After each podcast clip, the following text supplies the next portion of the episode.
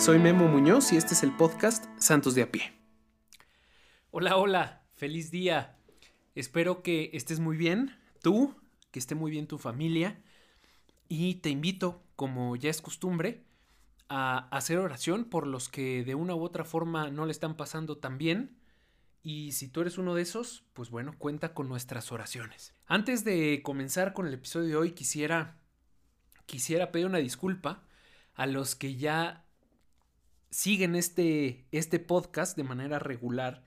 La semana pasada se me complicó muchísimo subir episodio.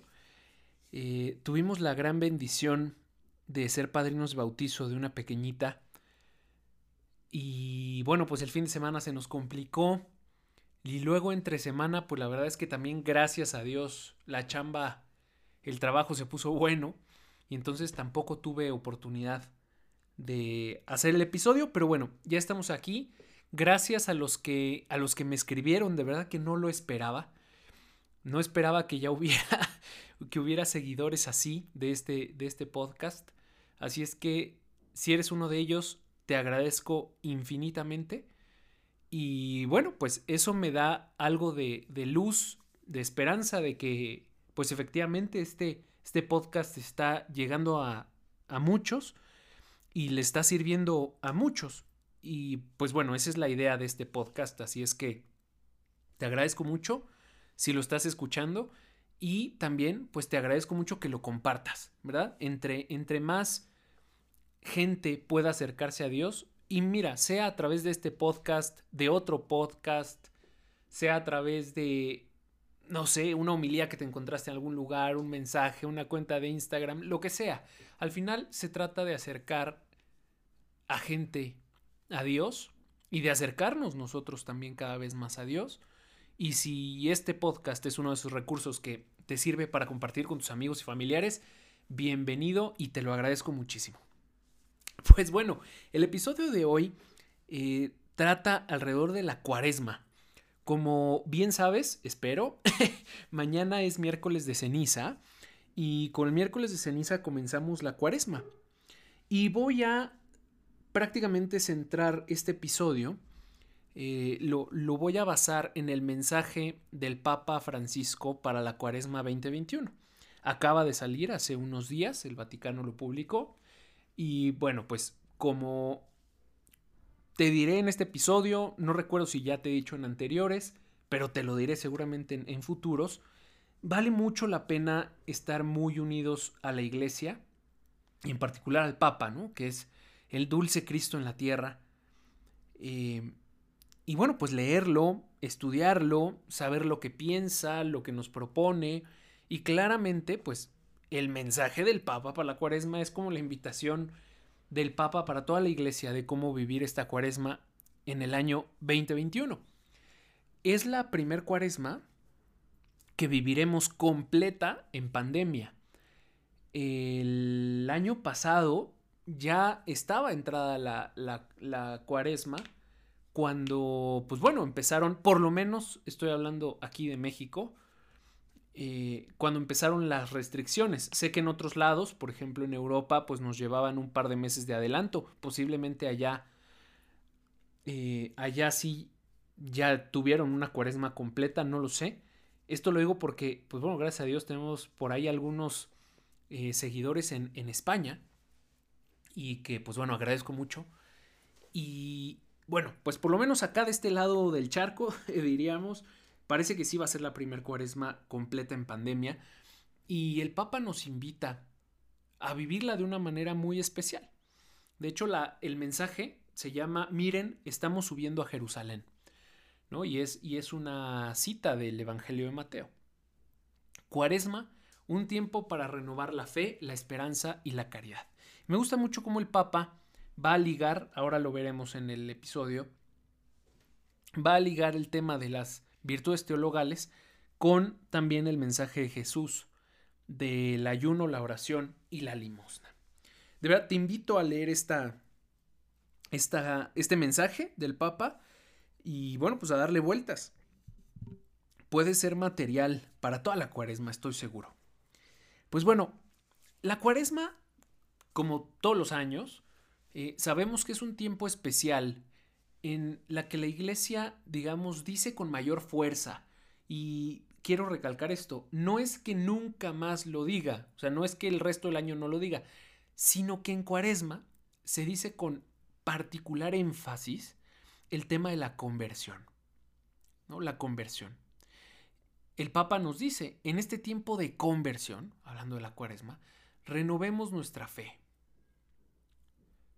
Saciemos nuestra sed con el agua viva de la esperanza y recibamos con el corazón abierto el amor de Dios que nos convierte en hermanos y hermanas de Cristo.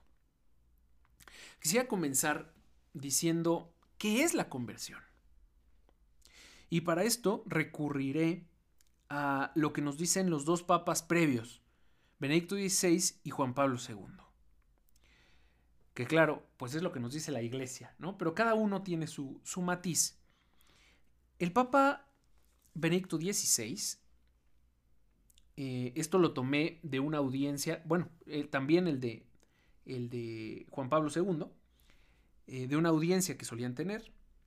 Bueno, pues nos decía, nos dice el Papa Benedicto XVI, la conversión consiste en creer en la muerte y resurrección de Jesucristo como realidades que se dieron para cada uno y que sólo de su mano es posible conocer y vivir la riqueza de su amor.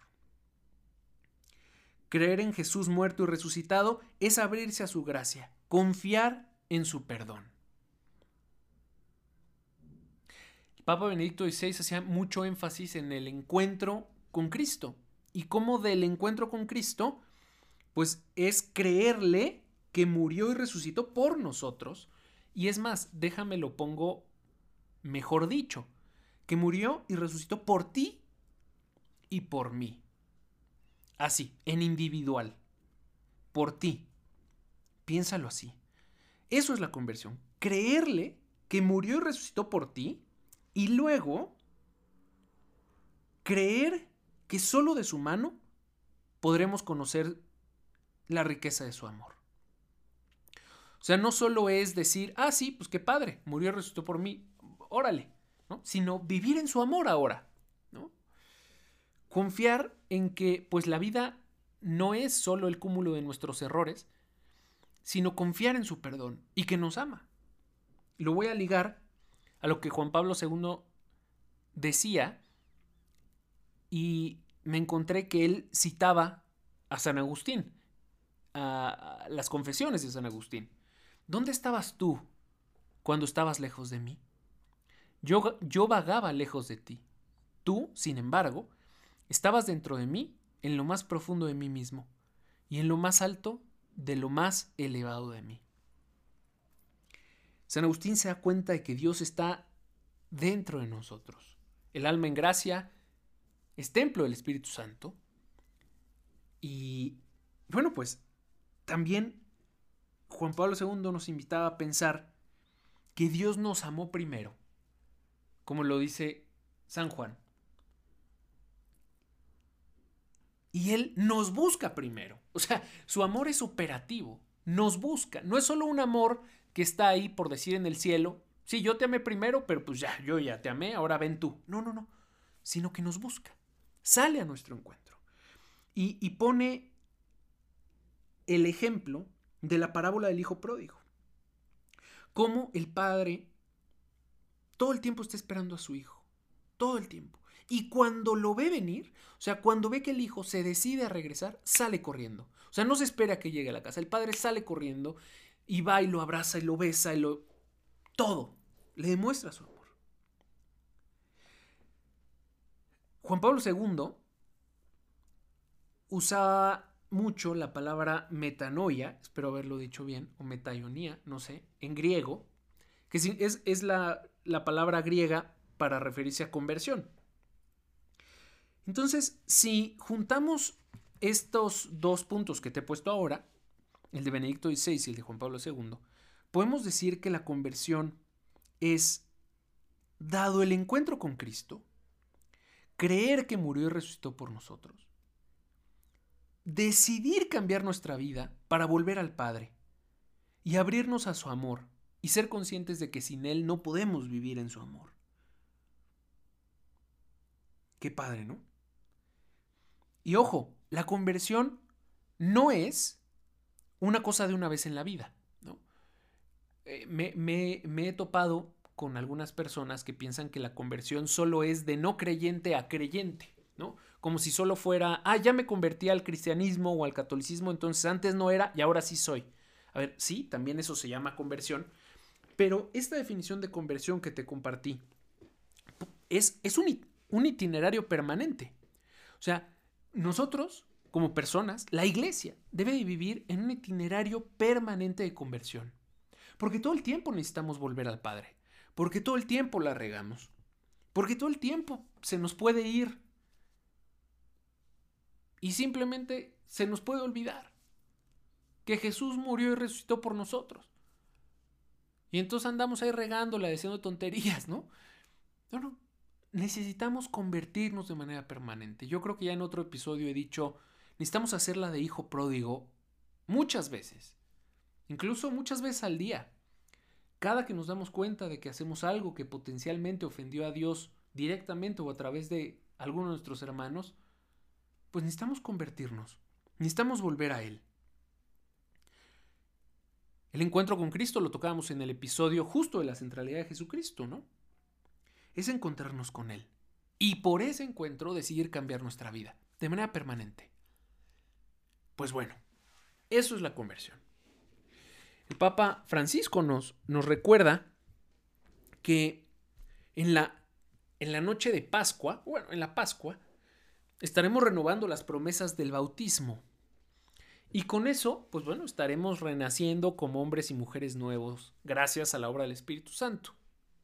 Entonces, nos recuerda con esto que el itinerario de la cuaresma en realidad ya está bajo la luz de la resurrección. O sea, no es que vivimos la cuaresma y quién sabe qué hay después. No, no, no. Ya sabemos que Jesús resucitó. De hecho, San Pablo lo decía, si no me falla. Si Jesús no hubiera resucitado, vana sería nuestra fe. Vana sería nuestra fe. Entonces, ya sabemos no solo que Jesús resucitó, sino lo que nos espera. Entonces, la cuaresma deberíamos de vivirla como un tiempo impregnado, déjame decirlo así, de la esperanza de la resurrección. Y ese, esa certeza de la resurrección es lo que anima nuestros sentimientos, nuestras actitudes, nuestras decisiones. Pues bueno, muchas veces pensamos que, que la cuaresma es caminar al Calvario, ¿no? A la, a la muerte. Y la verdad es que no. Es caminar a la resurrección. Oye, pero sí es cierto. Cristo resucitado pasó por la cruz. Eso es un hecho. Entonces sí es cierto, tenemos que pasar por la, por la cruz para llegar a la resurrección. Nada más, lo que te invito con el Papa Francisco es a vivir una cuaresma y todas las cuaresmas, y es más, toda tu vida, no pensando en el Calvario, sino teniéndolo en cuenta y pensando en la resurrección. Pues bueno, seguro si alguna vez has ido a que te impongan la ceniza en miércoles de ceniza, te acordarás que el evangelio que suele leerse es el en el que Jesús habla del ayuno, de la oración y la limosna. Jesús lo presenta y podemos pensar que el ayuno, la oración y la limosna, aunque se nos invita a vivirlos de manera especial en cuaresma, debería ser el itinerario de nuestra vida de fe. Todo el tiempo ayunar, orar y dar limosna. vamos a verlo. ¿Por qué? Pues porque al final, sin ayuno, sin oración y sin limosna, nuestra conversión posiblemente no sea auténtica, porque al final, como dice el Papa, el ayuno, la oración y la limosna son condiciones y expresión de la conversión. O sea, al final, el tema de la conversión se debe de notar en un cambio de vida. Y además, muchas veces para lograr ese cambio de vida tenemos que empezar a vivirlo. Entonces, tenlo en cuenta. Ayuno, oración y limosna son condiciones y expresión de la conversión. Te decía al inicio del episodio que me encanta cómo el Papa pone foco en las virtudes teologales y lo liga. Nos permiten el ayuno, la oración y la limosna encarnar una fe sincera, una esperanza viva y una caridad operante. Pues bueno, así va a partir el Papa su carta. ¿sí? Número uno, la fe nos llama a acoger la verdad y a ser testigos ante Dios y ante nuestros hermanos. Nos invita el Papa a, en este tiempo de cuaresma, acoger y vivir la verdad, la verdad. Y esa verdad manifestada en Jesucristo, que es Cristo mismo. Es dejarnos alcanzar por la palabra de Dios, es dejarnos alcanzar por Dios mismo. Es creerle a Dios. Ya lo hemos dicho en otros lados, ¿no? No solo es creer en Dios, sino es creerle. Y es creerle que asumió nuestra humanidad, se hizo camino, es la verdad y nos da la vida, es camino, verdad y vida. Y nos puede llevar a la plenitud de la vida. Lo que decíamos es ese encuentro con Él que nos deja ver que murió y resucitó por nosotros. La fe, el Papa, en esta carta, en este mensaje, perdón, lo liga con el ayuno. Y nos dice, el ayuno vivido como experiencia de privación, para quienes lo viven con sencillez de corazón, lleva a descubrir de nuevo el don de Dios y a comprender nuestra realidad de criaturas que a su imagen y semejanza encuentran en él su cumplimiento. Haciendo la experiencia de una pobreza aceptada, quien ayuna se hace pobre con los pobres y acumula la riqueza del amor recibido y compartido.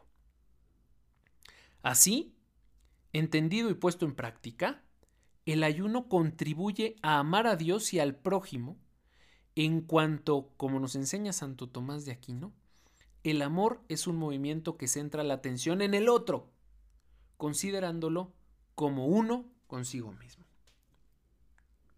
Entonces, esta experiencia de privación te lleva a pensar en el otro, te lleva a pensar,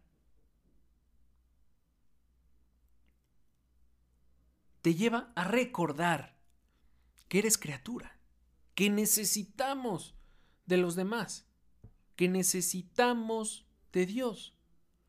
Ayunar, dice el Papa, significa liberar nuestra existencia de todo lo que estorba, incluso de la saturación de información y de productos de consumo, para abrir las puertas de nuestro corazón a aquel que viene a nosotros, pobre de todo, pero lleno de gracia y de verdad, Jesucristo.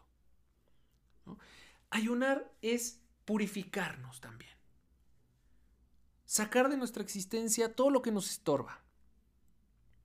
Y eso está ligado con la fe.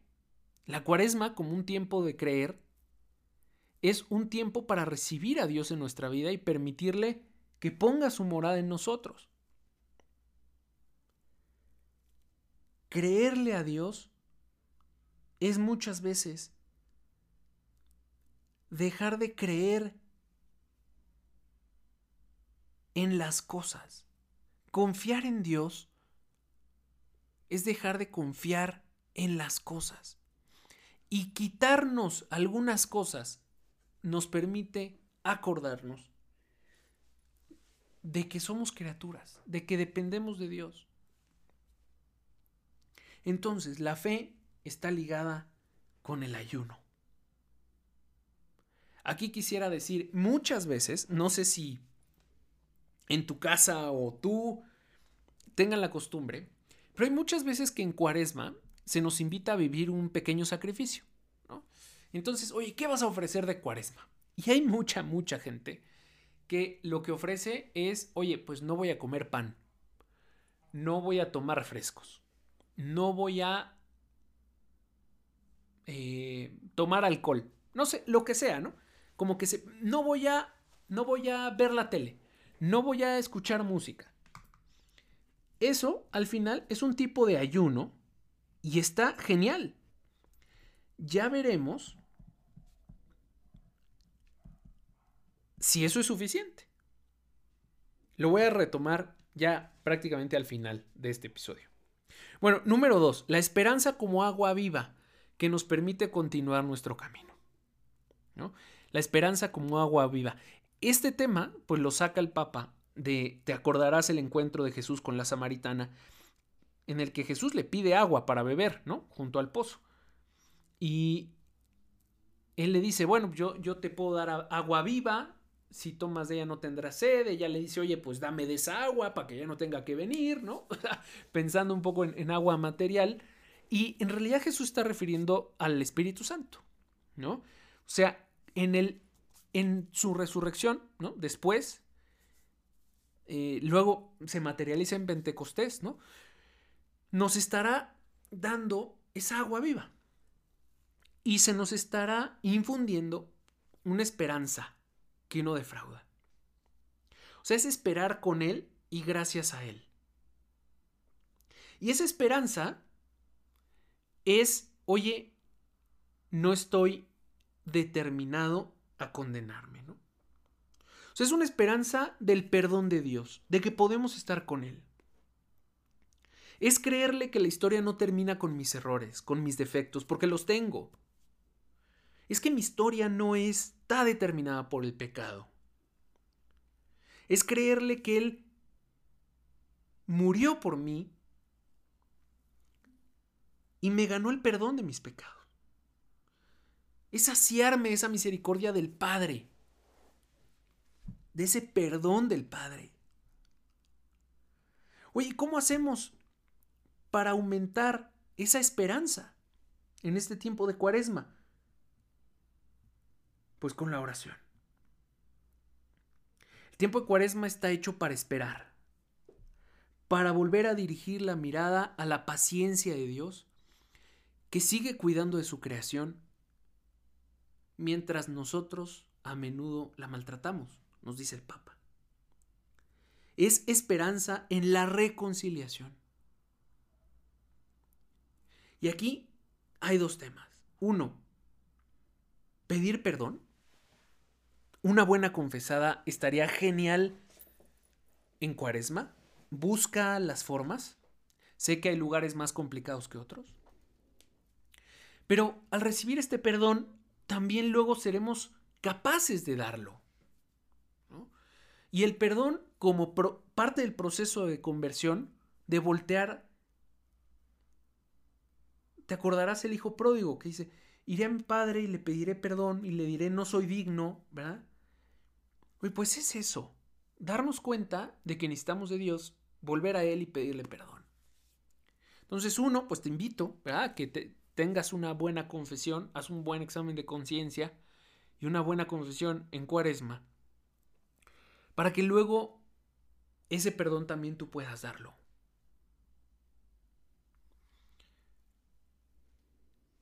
En cuaresma, de verdad que estamos llamados a estar más atentos a decir palabras de aliento, palabras que reconfortan, que fortalecen, en lugar de palabras, no sé, que humillen, que entristezcan.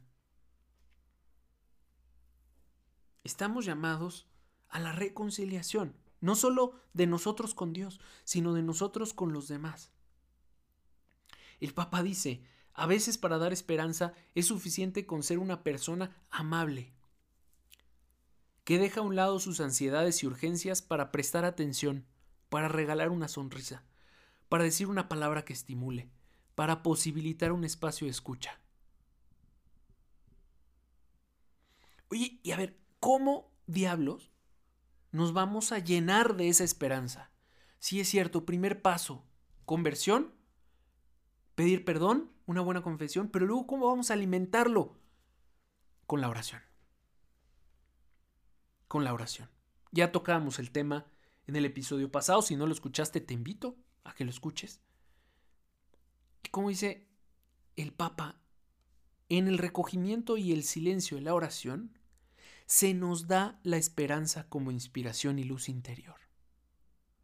Por eso, de verdad es fundamental recogernos en oración. Y que esta oración sea un momento de intimidad con el Padre, con el Hijo, con el Espíritu Santo, con Dios. Un momento de intimidad, de tú a tú, en el que le hables, en el que te hable, y en el que esta esperanza crezca. Entonces vivir la cuaresma con esperanza significa saber que en Jesucristo somos testigos. Somos testigos de que Dios ha hecho grandes maravillas, como, como dice María. Es tener su esperanza de que Él ya murió y resucitó por nosotros y que eso, si lo acogemos, es lo que nos espera. Por último, el tercer punto, la caridad. La caridad vivida tras las huellas de Cristo, mostrando atención y compasión por cada persona, es la expresión más alta de nuestra fe y nuestra esperanza. Así nos lo dice el Papa. Y bueno, como sabes, al Papa le gusta mucho este tema de que se note, ¿no? La caridad operativa.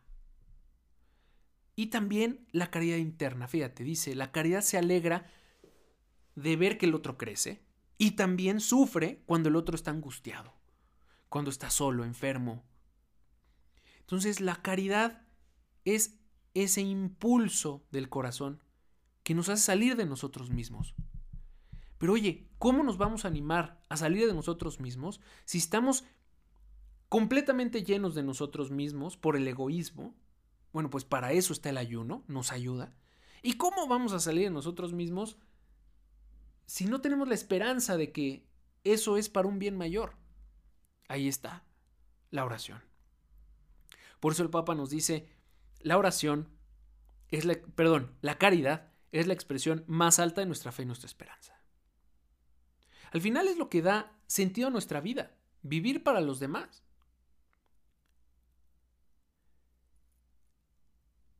La caridad es compartir. Es es amar. Pero en ese amar es darnos. Y es dar. Oye, ¿y qué puedo dar? Parecería que la limosna, como, como ya te imaginas, la caridad está completamente ligada a la, a la limosna, pues es más que dar dinero o recursos. También es dar tu tiempo. También es dar tu cariño, tu atención. Es darte. Es mucho más valioso cuando te das. Lo poco o lo mucho que tengas. Nunca se me olvida cómo Jesús, a quien más le aplaudió una limosna, fue una viejecilla que dejó dos monedas que no valían nada. Pero Jesús dijo, pero era todo lo que tenía para vivir. Y es eso, la generosidad con la que damos.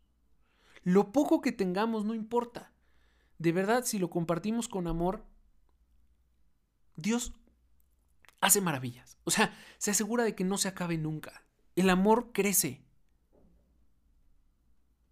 Y así sucede con nuestra limosna, de verdad, con lo que compartimos, ya sea grande o pequeña. Si lo das con gozo y con sencillez, puedes tener la confianza en que Dios la multiplicará en bienes.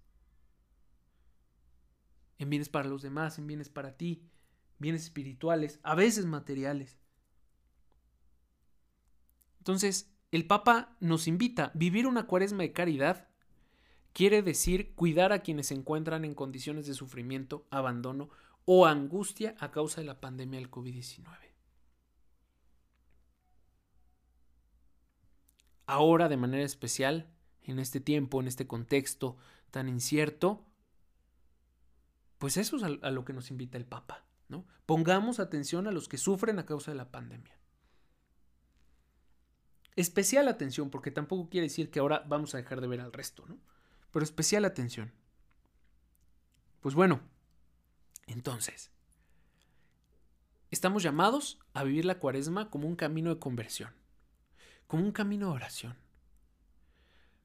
como un camino que nos permita compartir nuestros bienes, que nos ayude a reconsiderar la fe que viene de Cristo y la esperanza animada por el Espíritu Santo, cuya fuente inagotable es el corazón misericordioso del Padre.